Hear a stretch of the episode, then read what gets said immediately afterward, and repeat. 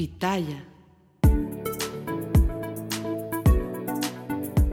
Buenas, buenas. Buenas, buenas. Ahí la están escuchando. Eh, nuestra invitada de hoy, mi querida Janice Santaella, es nada más y nada menos que Chiqui Bombom. Bienvenida a Lo que no se habla. Qué alegría tenerte con nosotros. Gracias. Gracias por la invitación. Bueno, tú sabes que en lo que no se habla, justamente hablamos de eso, de lo que uno tiene guardado en el corazón, de esas cosas que a veces nos da hasta vergüenza eh, decir, pero aquí este es un ambiente protegido donde Jani Santaella, que es psicóloga, es life coach, ella pues nos ayuda en la tarea y no, nos cuida en esta conversación. Lo primero que tengo que preguntarte es de dónde sale Chiquibombo, porque ese no es tu nombre eh, real, ¿no? No. Mi nombre real es Lisette Eduardo, un nombre así suculento como De novela. Sí. Y Chiquibonbon lo, lo, lo adopté mientras yo estaba en high school en, en Nueva York. Eh, siempre estuve involucrada como en, en, actividades de talento y necesitaba como ese nombre artístico. Yo dije, yo soy morenita, chocolatosa. Okay. ¿Por qué no ponerme Chiqui Bom Bom? Me gusta y es un nombre muy pegajoso. De hecho, creo que, bueno, es, es, como el personaje que tú has creado, porque yo quiero hablar de eso, Janice. Eh, yo creo me atrevo a, a, apostar que en Chiquibombom hay una dualidad. Ahí está Chiquibombom y debe estar Lisette por ahí. Obvio. ¿Cuál es Mira, la diferencia entre ellas dos? Tú sabes que todavía estoy tratando de descubrir a dónde es que está la diferencia. ¿Ah, no sí? sé, hoy estuve hablando con mi maestra, con mi coach, eh, Laura, Laura, Moro. Moro. Uh -huh, sí. La mejor.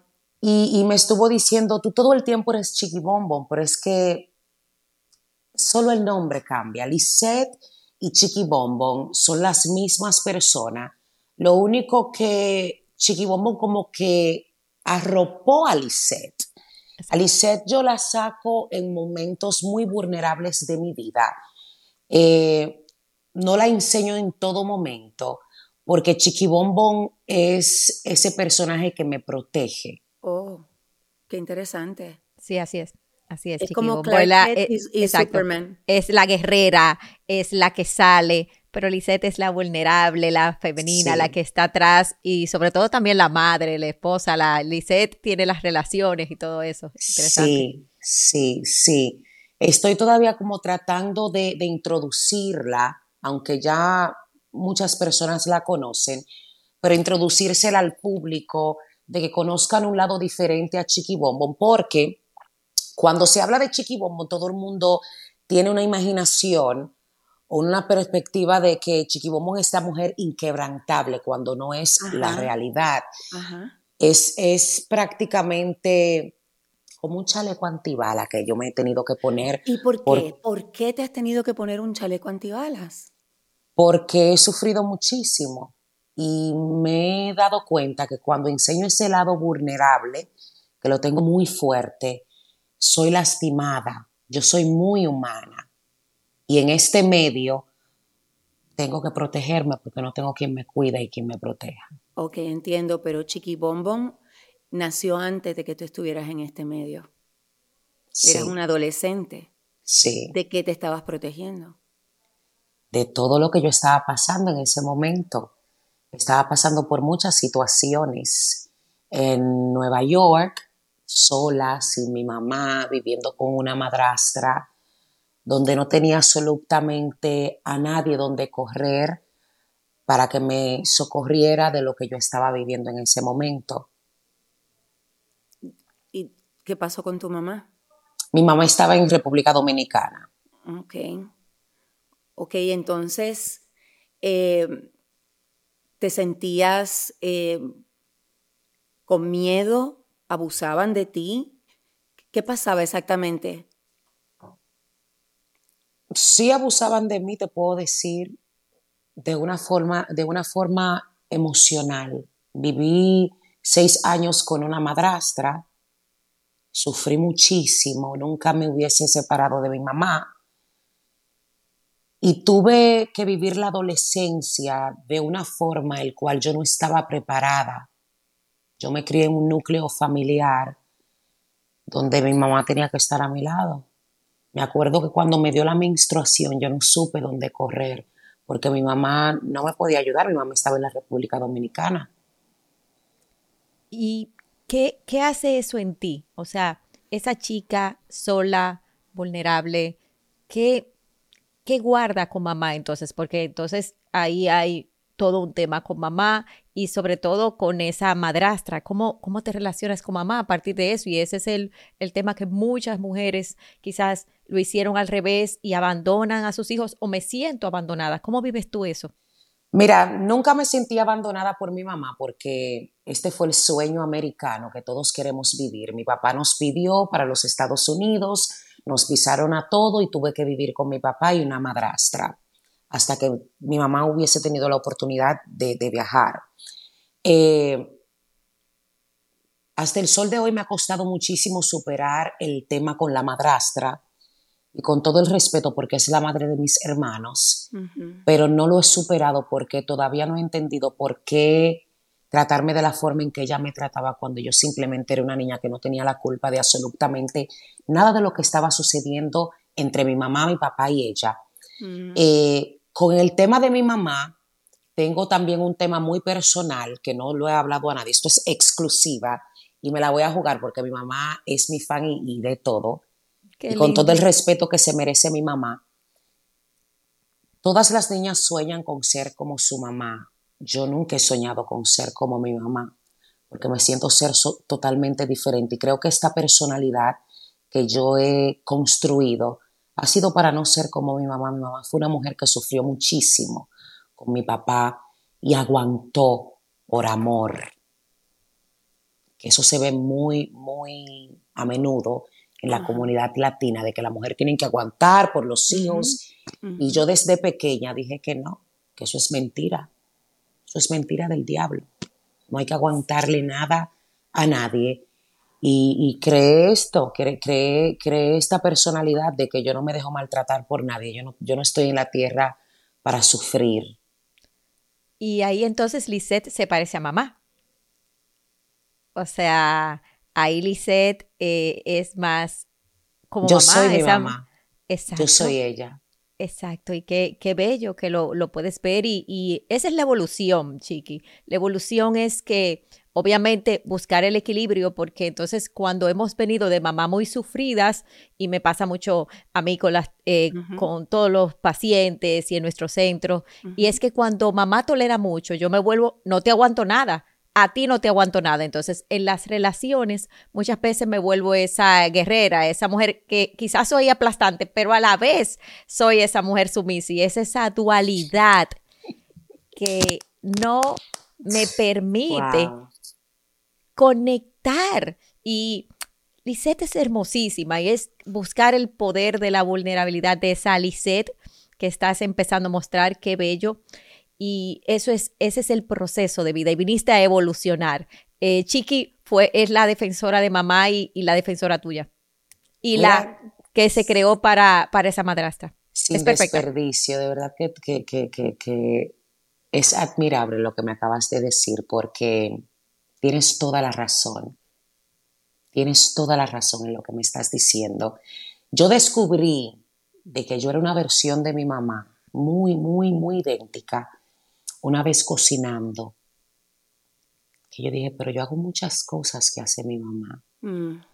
O sea, gestos, de la forma en que cocino, de la forma en que yo estaba educando a mi hijo.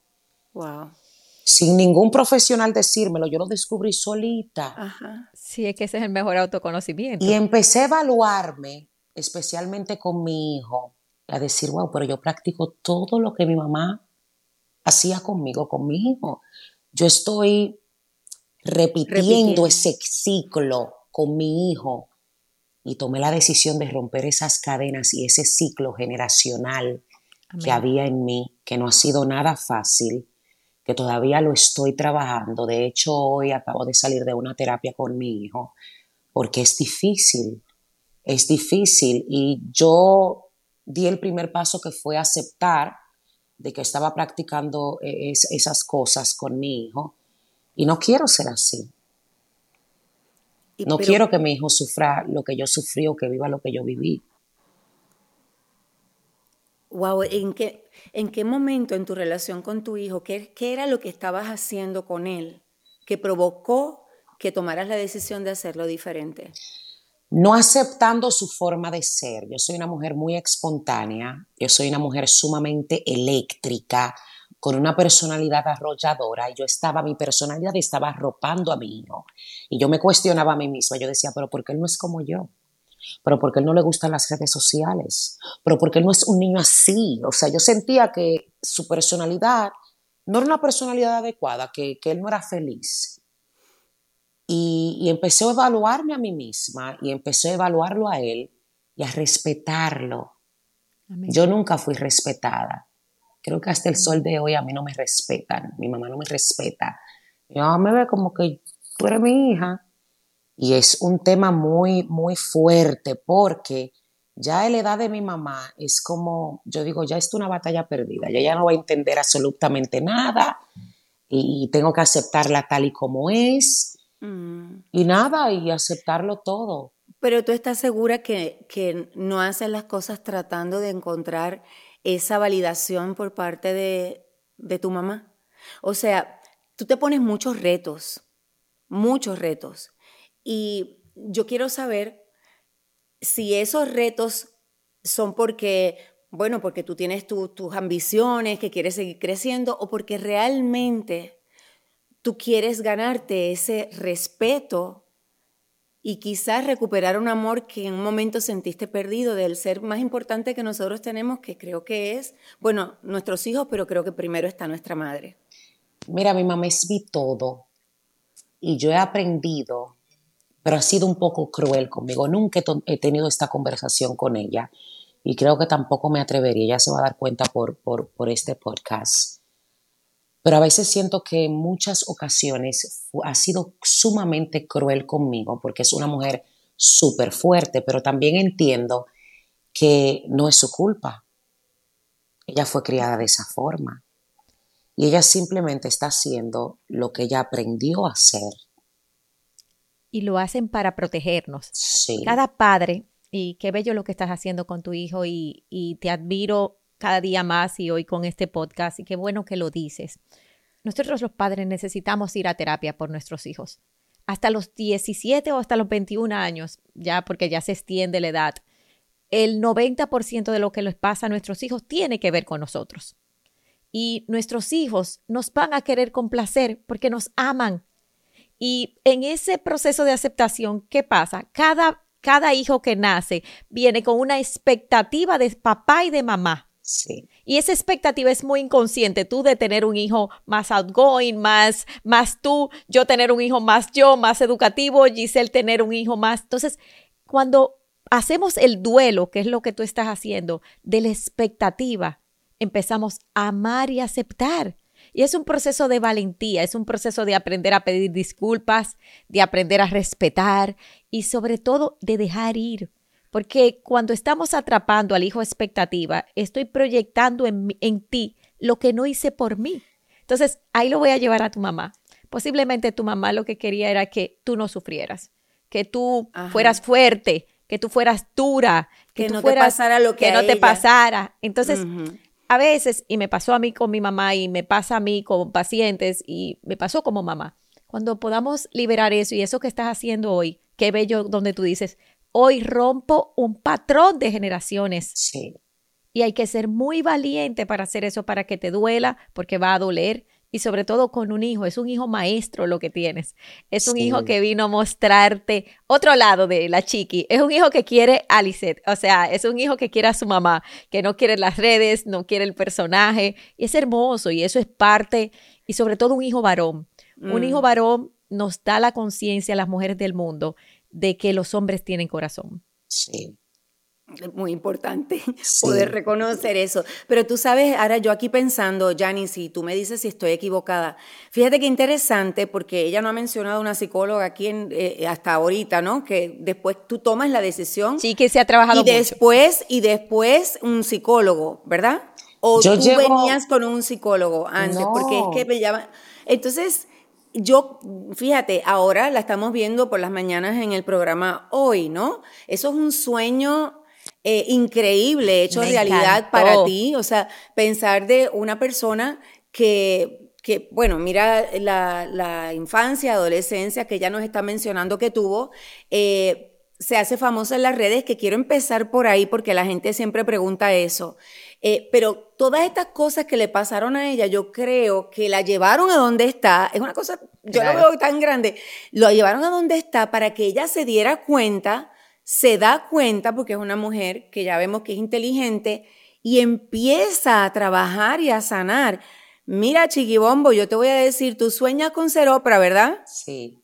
Me voy a convertir así, Si tú sigues así como vas, yo te puedo decir, te lo garantizo hoy que tú vas a ser Oprah. Más grande quizás, si te lo propones. Ok, ¿Cómo, ¿cómo fue que tú creas este Chiquibombon? ¿En qué momento tú decides... Eh, llevar este personaje a las redes sociales y cuál era el propósito, qué era lo que tú querías, cuál era el mensaje que tú querías llevar. Mira, nada de esto fue planeado, esto fue por obra y gracia del Espíritu Santo, te voy a decir, porque yo salí de, algo muy oscuro. Yo prácticamente tenía una vida perfecta en el sentido, sin dinero, porque la pero perfecta. Pero perfecta. Una mujer joven, llena de salud, con toda una vida por delante, con un esposo maravilloso y después quedó embarazada, tengo un bebé y la vida me cambió en tres días. Mi esposo cayó en prisión, le dieron 20 años. Yo caigo en una depresión bastante grande. El mundo se me vino encima y yo empiezo a planear mi muerte y la muerte de mi hijo. No. Así yo me hice conocida en, redes sociales. ¿Tu hijo tenía? Dos meses. Dos meses de nacido. Eh, pero la vida es tan maravillosa, por eso he aprendido cómo abrazar cada, cada caída, cada obstáculo, cada prueba que la vida me pone. Porque gracias a todas ellas he podido lograr muchas cosas y descubrir muchas cosas. Que no tenía... Qué bueno que compartes esto con nosotros, este no, y gracias. pero de verdad eh, aprecio mucho la confianza. Eh, pero cuando estás en esa depresión y tienes estos pensamientos que te voy a decir, y lo hemos visto en las noticias últimamente bastante, eh, le pasa a muchas mujeres. Sí. Pero, ¿qué ocurrió? ¿Qué ocurrió en ti? ¿Qué hizo que tú decidieras no seguir ese camino? Papá Dios. Papá Dios. Pero ¿en qué, en, qué, ¿en qué momento tú dices, mira, ¿qué sentiste? Exacto, ¿cuál es el momento que tú dices, porque eso va a servir de luz para tantas mujeres, tantos adolescentes, tantas personas que nos escuchan? Yo he estudiado mucho sobre la depresión y le agradezco mucho a la depresión. Yo me he hecho amiga íntima de ella. En el momento es que, en que tú estás pasando por depresión, tú, tú, tú sientes que todo el que te rodea, se diga amistades o familiares deben de hacerse responsable a, tu problema o a cómo te sientes y que el mundo se va a detener. Y no es así. Yo entendí en ese momento que todo el mundo tenía que tener depresión porque yo estaba depresiva. Mm. Pero tampoco le abría las puertas absolutamente a nadie para que me ayudara. Entonces corro para las redes sociales, para ser específica Facebook. Y me conectaba en Facebook a hacer en vivos, hablar, y la misma vida me fue colocando mujeres que estaban en peores condiciones que yo. Yo simplemente tenía un niño y la vida me ponía a estas mujeres con dos y tres niños, eh, sufriendo por violencia doméstica, que yo tenía que ayudarla cuando en el momento yo necesitaba ayuda. Yo me cuestionaba, yo decía, pero ¿por qué yo tengo que ayudar a estas mujeres si a mí nadie me ayuda? Entendí que la misma vida me colocaba estas mujeres, porque hay que prestarle atención, la vida te habla, la vida no estaba dando un propósito, te estaba dando un propósito. La vida me dijo, y, y, la, estaba sacando del egoísmo, de la depresión, porque parte de lo que el depresivo vive es, todo se trata de mí, yo soy que estoy mal, yo soy que estoy en oscuridad, a mí hay que servirme, yo soy que estoy llorando, entonces te saca de ese egoísmo. Sí, egoísmo y, uno se victimiza. Se victimiza bastante. claro. Y yo ayudaba a estas mujeres, pero ayudándolas a ella me ayudaba a mí misma, porque yo decía, pero yo no estoy pasando nada, porque es que esta mujer tiene tres niños, el marido le da golpe, se tiene, tiene que correr de su casa, o sea, tiene que abandonar su hogar, tengo que ayudarla a buscar ayuda, ayuda, la ayuda que dan los Estados Unidos. Y a mí no me la dan. O sea, yo lo que tengo es vida, juventud y fuerzas para luchar. Yo aprendí a luchar sin fuerzas. ¿Y qué decías? ¿Cómo, ¿Cómo fueron esos primeros lives? O sea, tú no querías hablar con nadie y te sentiste Pero me desahogaba, me desahogaba y, las personas... Hablabas lo que te sentías, lo que sentías en ese momento. Sí, y me encontraba muchísimas personas en redes sociales que se identificaban y eso me hacía sentir tan bien porque yo decía, wow, pero yo no soy la única que estoy pasando por esto. Y esto me fue ayudando hasta que corro a buscar ayuda, ayuda profesional, porque solo no se puede. No, solo no se sale. Y eso es importante decir, dilo, no se sale solo, hay, que, buscar, ayuda. Ayuda profesional. Pero en el mismo momento yo decía, pero me daba miedo, le tenía fobia. Y como yo, hay muchas personas ahora mismo que le tienen fobia a la ayuda profesional. Y déjenme Porque dicen siempre que los psicólogos y los psiquiatras son para, es para los locos. eso es lo que dicen. Y eso es un y, es como estigma, te dicen, esta, esta, esta va el psiquiatra, esta va el psicólogo, olvídate. Pero no es así. No es así. Esto es tan espectacular que esto puede ser confidente. Tú puedes visitar un psicólogo, un psiquiatra, y nadie lo tiene que saber. Exacto. Y es tú y él, hasta encontrar con quién tú conectas, porque tampoco el primer psicólogo que te vea o el primer psiquiatra que te vea, tú vas a conectar, pero no te puedes dar por vencido, tienes que buscar hasta que tú conectes con alguien y fluir. Pero también descubrí que aún teniendo un psicólogo, aún teniendo un terapeuta, aún teniendo un psiquiatra, es tu responsabilidad poner de tu parte, porque yo no soy mago. Totalmente. Tú debes de comprometerte y aceptar de que hay un problema. Mm. Y decir, ¿cómo salgo de esto? Y ayudar al psicólogo, tú debes de ayudarlo porque ellos están haciendo su trabajo, pero tú debes de comprometerte y decir, ¿qué yo debo de hacer? Porque ya tú sabes que estar depresivo no se siente rico. Que eso no, eso está estar muerto en vida. a veces uno no se quiere ni bañar. Aprender a luchar sin fuerzas, a empujarte, a decir, sabes qué, yo no me quiero levantar hoy, yo no quiero hablar con nadie, pero tengo que hacerlo y no es fácil. Se suena fácil. pero es tu responsabilidad. Si tú verdaderamente quieres salir de eso, es tu responsabilidad aprender a luchar sin fuerzas. Y, mientras tanto, Chiqui, mientras tanto, ¿dónde estaba tu esposo? O sea, él estaba en la cárcel. En prisión, todavía está en prisión, lleva 13 años. ¿Y ustedes se divorciaron? Has ido a verlo a la, a la prisión, eh, qué ha pasado con el niño, le contaste de su padre, lo conoce. A los cinco años yo le cuento a mi hijo dónde está su papá. No sé si, si, si hice lo correcto, pero había que decírselo porque el niño, salió un niño Pokémon que hacía muchas preguntas. Mm. Y para mí es el mejor hombre del mundo aún estando en prisión es el mejor papá del mundo, siempre ha estado involucrado en la vida de nosotros, es mi mejor amigo, es mi confidente, es la persona donde yo corro cuando me siento vulnerable, cuando me siento que, la depresión está tocando mi puerta, es la persona que me entiende sentimentalmente, porque ya yo he tenido marido, mi amor, después de esto. Él me dijo, mi amor, haz tu vida, que tú estás joven, simplemente cuídate y protege a mi hijo. Pero tenemos una relación increíble que yo no sé, si, yo creo que si él estuviera fuera, yo no sé si tuviéramos esa relación. Es maravilloso. O sea, que es una relación de, mucha conexión, independientemente tú has tenido otras relaciones, o sea, lo que ustedes decidieron fue, ¿cuál fue el, el acuerdo entonces para poder llevar este proceso tan, vamos a decir, tan incidentado, pero sobre todo tan profundo y tan doloroso. Mira, me apoya muchísimo. Nosotros decidimos tener esta relación, porque aparte de, todavía estoy casada, tengo 18 años casada. Wow. Que no sé por qué no me he divorciado, es un peligro. pero Todavía Pero has querido casada. divorciarte, Sí, o sea, sí, ya has- me quiero has- te has enamorado, o sea, te has enamorado. Yo me enamoro cada 15 minutos. Ese es, como otro que te- tema, ese es otro tú- tú tema, te- mi amor, que tengo que trabajar. ok, tú te asfixias, pero no te comprometes. Yo me enamoro en 15 minutos. No, chiqui. No, de verdad. Tú te ilusionas, espérate, tú te ilusionas, ilusiono, exacto, te ilusionas en 15 minutos y entonces al ratico se va, porque lo que Pero viene en rápido se va. se me va la ilusión. Ok, pero es porque Sí, pero estos pa- 15 minutos y estos 5 minutos son, es una relación de, de tiempo, que, que- o sea, Yanis, no es que son 15 Sí, pero- minutos, 15 no, pero- minutos. pero- o sea, que, que no, no, pero ella no, no se compromete. No se Primero, compromete. obviamente, Chiqui, tú tienes una lealtad con tu esposo.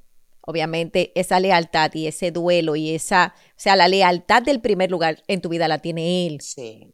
Y entonces, por más que, entonces me ilusiono como una forma de relacionarme con los hombres, pero verdaderamente no me entrego.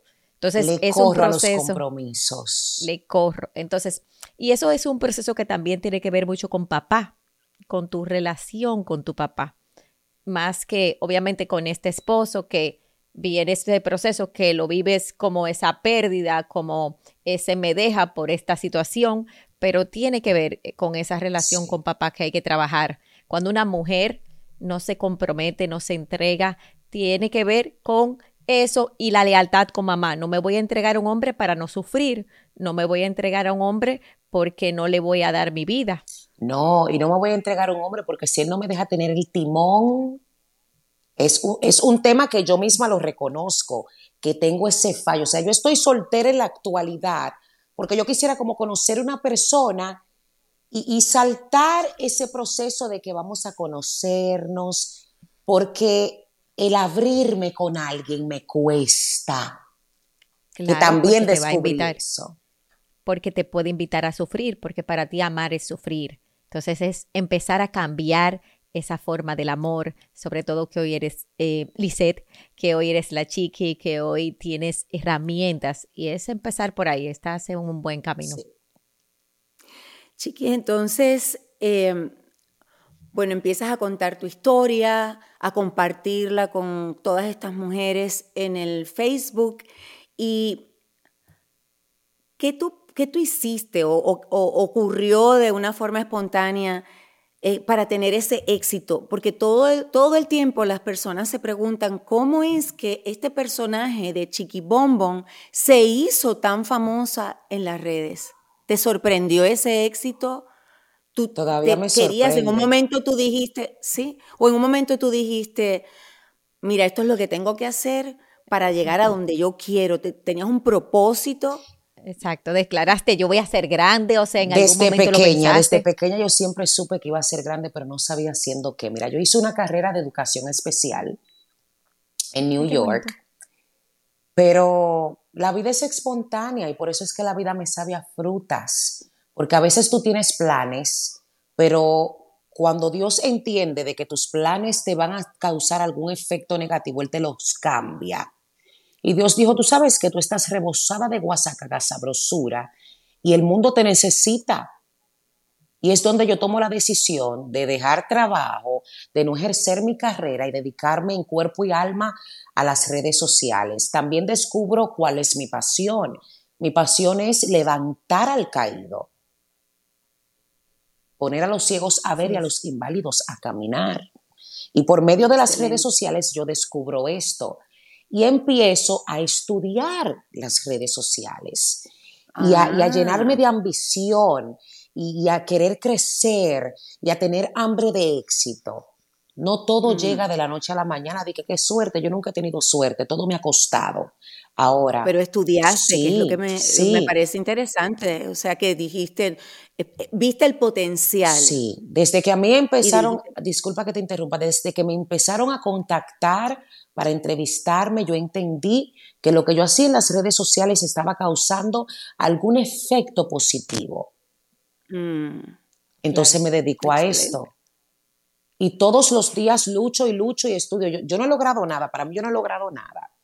Yo no he logrado nada, nada, nada, nada. Eso es lo que yo me meto en mi mente, o sea, me pongo en mi mente porque yo quiero... Bueno, bueno, Chiqui Bombo, espérate, vamos a reconocerte porque yo quiero también esa mujer que ha logrado, que eres la inspiración de muchas chicas que hoy están en un barrio en República Dominicana, en un barrio en New York, en un barrio en Miami. Es, una inspiración. Están o sea, a lo mejor maltratadas, no viven en el exacto, hogar Exacto, o sea, más funcional y sin embargo a través de ti pueden ver todas las oportunidades que la vida le ofrece si uno sabe tomar esas oportunidades y hacer el máximo de ellas.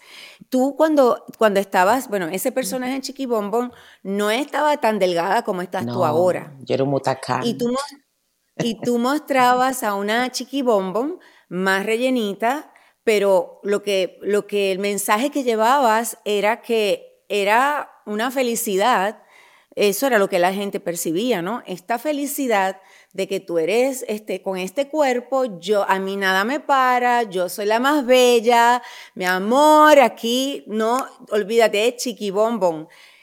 Me siento Realmente bella, estaba me feliz. Siento Ahora yo, yo sé que tú te sientes bella y eres bella, pero cuando tú miras atrás, porque te haces la operación, ¿no? Para, para bajar de peso, eh, realmente ¿Tú estabas feliz?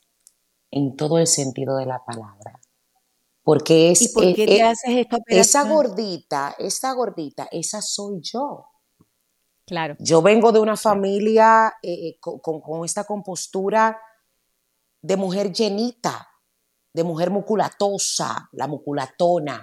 Yo nunca he sido delgada.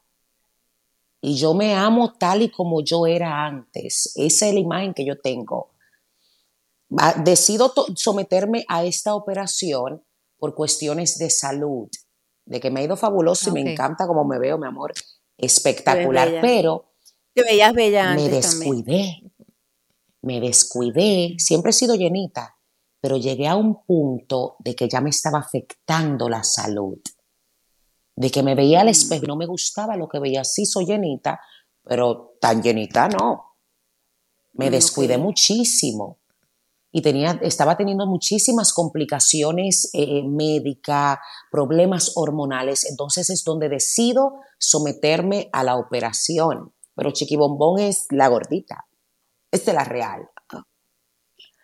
Ok, o sea que lo hiciste por tu salud. Eh, Janice. Ahí hay un punto. ¿Cuál tú entiendes en ese proceso que fue lo más difícil? Porque He acompañado a muchas personas en ese proceso de la operación, que no es fácil, que se viven muchos miedos, que cuando empezamos, sobre todo a rebajar, pasamos por procesos emocionales muy fuertes. ¿Qué tú entiendes que se pasan los procesos emocionales? La gente entiende, ay, tú te pones lindo y tal cosa. O sea, ¿qué tú entiendes que fue lo más duro para ti de esa gordita que llevas en tu corazón, que eres a convertirte en esta y dónde te ha llevado? Mira, mi proceso fue un proceso maravilloso. Yo nunca he sentido absolutamente nada de lo que muchas personas han sentido al someterte, a someterse en este proceso, porque yo no lo hice a lo loco. Yo planeé absolutamente todo. Al principio pedía opiniones, pero las opiniones que me daban no me, no, me gustaban. Eh, ¿Cómo cuáles? Por ejemplo, o sea, ese momento, porque hay muchas personas. Que no me operara, porque si me operaba, que eso era parte, que la gordura era parte de, mi personaje y que yo me veía bien así, pero una cosa es lo que las personas piensen y otra cosa es cómo yo me siento. Yo me veía al espejo y el espejo no miente. Yo no me sentía cómoda. Y cuando tomo la decisión, estudio el procedimiento que me voy a hacer, porque la que tiene que estar feliz soy yo. ¿Me entiende? Ahora todo el mundo me ama, me quiere, me adora y todo lo que me decían que no me operara, ahora me preguntan con quién me operé, porque así es el mundo. Exacto. Cuando tomo la decisión, un 13 de diciembre del 2021, yo no le pedí permiso a nadie. Yo tomo la decisión un viernes y ya el lunes yo estaba, mi amor, estericada en una camilla operadísima. Yo no le dije ni a mi mamá. O sea, te tomó tres días. Normal. Y así yo hago absolutamente todo ahora yo me comprometí, porque las operaciones no hacen milagro. Yo me comprometí a cambiar mi vida. Yo dije, esto es un cambio sumamente drástico, que tengo que conectar mi cerebro de mi estómago y comprometerme porque uno la pierde la operación. Si yo, si yo como hacia lo loco, Totalmente. el estómago es un músculo que se extiende. Me comprometí, hice todo lo que el doctor me decía que yo tenía que hacer y me ha ido maravilloso. Yo no he sentido absolutamente nada. Yo no he tenido ninguna complicación. Me cuido y como de todo. Yo no llevo dietas. Yo como absolutamente todo, pero como con inteligencia. ¿Por qué? Porque el cuerpo te habla. Igual que cuando tú sientes algún dolor, te duele algo, tu, tu, cuerpo te está diciendo, hay algo extraño ahí, se está moviendo algo extraño de este lado de tu cuerpo, préstale atención, corre para el hospital y chequéate. El cuerpo te habla y el estómago te habla. El estómago te dice, estoy satisfecho, ya no me dé más comida. Pero estamos acostumbrados a comer con los ojos, que mientras comida haya, vamos a comer. Ya no. Claro. Ya no. Claro. Y sana, sanar ese proceso del hambre emocional. Exacto. Esta operación, este procedimiento también me ayudó a entender que de nada me valía salir en las redes sociales diciendo me siento bella, me siento muñezca, cuando la obesidad no es salud, es una enfermedad. Y en esa misma cajita en que yo ponía todas esas, esas frases maravillosas y espectaculares, tenía que poner también el cuidar mi templo, que es mi cuerpo. Uh -huh. Porque entonces me siento bella, me siento eh, espectacular, pero muriéndome por dentro, con, con problemas hormonales, eh, sudaba como, como un monstruo, muchísimas cosas horribles que me estaban pasando eh, de salud, pero me sentía bella, hermosa, me, o sea, era una hipocresía al final, porque no estaba cuidando claro. mi cuerpo. Claro. Ahora eres más responsable con Sí. tu salud, como debe Sí. ser. Mira, Chiqui, quiero terminar primero felicitándote por el trabajo que estás haciendo en hoy día y me gustaría que eh, brevemente me contaras eh, cómo es este reto para ti, porque yo te he visto eh, ahí sufrir con el teleprompter, eso no es fácil. Tú, eh, o sea, te dan la oportunidad de ser presentadora de un programa tan importante en la televisión tú no tienes la experiencia como para eso en la, en la televisión. Eh, mencionas que estás tomando coaching con Laura Moro, que para mí ella es la mejor. Pero ¿cómo tú te sientes? ¿Te has sentido perdida? ¿Te has sentido con ganas de tirar la toalla? ¿Te, este, te, te criticas mucho? ¿Cómo te sientes con las críticas de la gente? Mira, a mí me costó, esto es un sueño hecho realidad. Me costó 10 años entrar en la cadena. Yo siempre estuve haciendo cositas con ello, pero no me conformaba. Yo soy muy exigente porque yo sé lo que tengo para aportar. Y yo decía que yo tengo que estar es en la mañana. ¿En Sí, serio? O sea, que tú lo declaraste Sí, yo hace lo 10 años. yo di muchas, muchas rodillas para estar donde estoy. Ok, pero una cosa es llamar al lobo y otra cosa es No, pero déjame venir. decirte, me costó 10 años Ah. porque yo no estaba preparada, porque no era en mi tiempo. Claro. Entonces papá Dios dijo, ahora es tu tiempo. Y yo me preparé antes de entrar. Yo decía, ¿qué yo debo de hacer para yo llegar al próximo nivel? En la vida pedimos cosas que no estamos preparados para tener. Entonces yo entendí que para yo poder estar ahí yo tenía que hacer cosas diferentes que yo nunca pensé hacer, de que volver a estudiar, ponerme a leer digo, un libro en voz alta como una loca en mi casa. Yo no me veía haciendo eso y tuve que hacerlo para prepararme. Todavía no me siento preparada. Todavía eso es una universidad para mí, no lo siento como un trabajo. Yo siento Es una universidad. yo siento que estoy eh, eh, viviendo un sueño. Amo el horario. El horario para mí es lo mejor. Porque las cosas grandes y maravillosas se logran en la mañana. Yo tengo eso en mi mente. Y ese horario me encanta muchísimo. Me exijo como ustedes no se imaginan. Me maltrato muchísimo. Ya lo vemos. No, no te maltrates, Sí. chique. Eso hay que trabajarlo. Quiero que lo trabajes. Sí, esa La maestra parte. siempre me Quiero dice que- eso. Y que Soy te trates muy bien. exigente, O sea, muy, muy, muy exigente conmigo. Y yo digo que a mí me pagan por ser feliz en ese programa, por llevar felicidad todas las mañanas. Estoy sumamente comprometida en convertirme en la mejor versión de mí y lo voy a lograr Porque no es que... Cada vez, cada vez te vemos mejor, la verdad, en, en el programa, porque es que es un proceso que todos nosotros pasamos, porque te integras a algo que tú nunca habías hecho, eh, con una, trabajando con unos compañeros que se tienen que conocer, tienen que formar lo que se llama pues una familia televisiva, ¿no? Eh, y eso toma un tiempo. Yo te digo que de verdad me, me encanta y te agradezco que hayas confesado tantas cosas eh, aquí con nosotros. Eh, lo del desahogo del niño tenía que ver con tu vida, ¿no? Con, que, con que se parece a ti, pues lo que tengo que decirte es que el ejemplo que tú le estás dando a tu hijo ahora, ¿no? Es, es, es algo que va a permitir para mí eh, que él lo haga diferente. Y yo sé que para ti eso es, esa es una meta importante. Así es. Creo que él está viendo todo lo que tú estás haciendo para, para salir adelante y sanar todo lo que viviste. Estoy trabajando. Porque eso, nada de eso te puede tocar al día de hoy porque eso quedó atrás en el pasado. Así es. Millanis.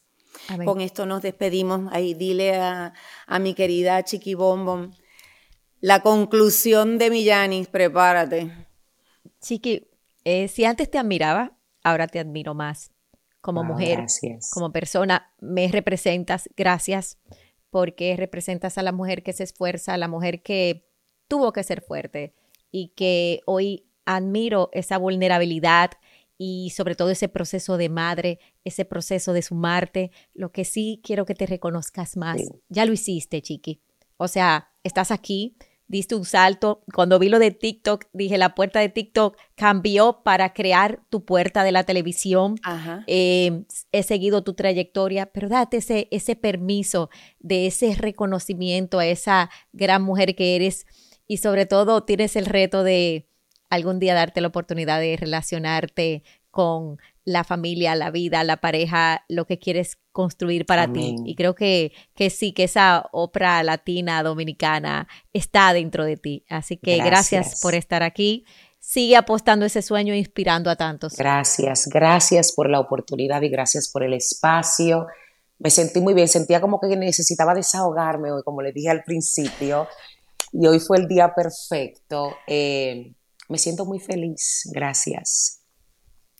Te deseo todo el éxito del mundo, mi Chiqui Bombón. Eh, si ustedes quieren escribirle, es Chiqui Bombón Real, ¿verdad? En, las redes sociales a mí me pueden escribir arroba Giselle Blondet y a mi querida Janis. En nuestro centro, arroba Centro Sani Crece y en Janis Santaella. Compartan este podcast. Y luchen. que no nos damos cuenta, pero hay tantas y tantas personas que pasan por lo mismo que está pasando y ha pasado, mi querida Chiqui Bombón. Así que compártanlo y también recuerden que pueden ver este podcast en Lo que no se habla en YouTube y escucharlo en todas las plataformas donde usted puede eh, accesar a los podcasts. Así que suerte. Eh, te veo todas las mañanas en Hoy Día. Gracias. Y disfruto tu excelente trabajo. Que Dios te bendiga. esa gente que lucha por sus sueños y no están solos. Ustedes no están solos. Luchen por lo que quieren. Gracias. Dios te bendiciones. Chao.